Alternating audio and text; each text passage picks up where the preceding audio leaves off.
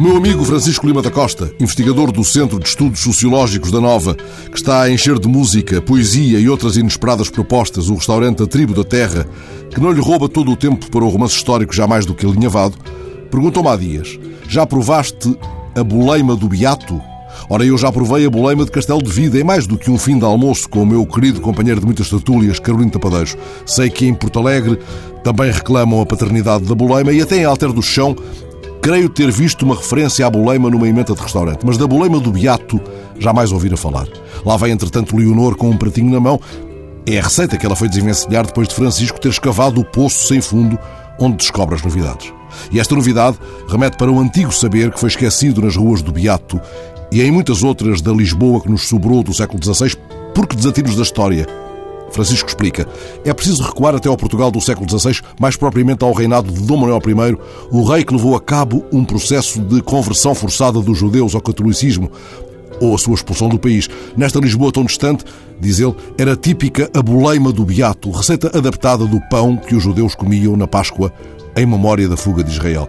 Mas se é coisa de judeus, se era coisa de judeus, por que é que metemos o beato ao barulho? Perguntei, cuidando que a referência ao Beato poderia dizer respeito também a Frei António da Conceição, o Beato António, que mandou erguer o convento de São Bento de Chabregas no tempo do primeiro Filipe reinou.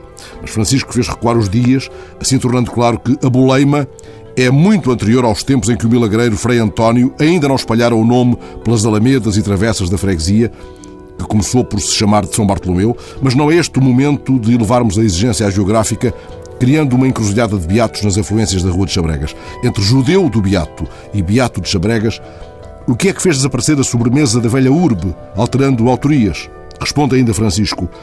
O clima hostil que se vivia na cidade, em relação aos judeus, levou a que um, chamemos-lhe o judeu do beato, tenha fugido de Lisboa, vindo a refugiar-se em Castelo de Vide, precisamente, levando a receita da boleima consigo. Eventualmente, a receita terá sido por aqui esquecida e a boleima do Beato passou a ser conhecida como boleima de Castelo de Vide. E nós achamos, concluiu o homem da tribo da terra, que fazia todo o sentido reavivar a boleima do Beato tantos séculos depois. Antes isso, há delícias que um olisiponense não deve excluir da dieta, por mais alfacinha.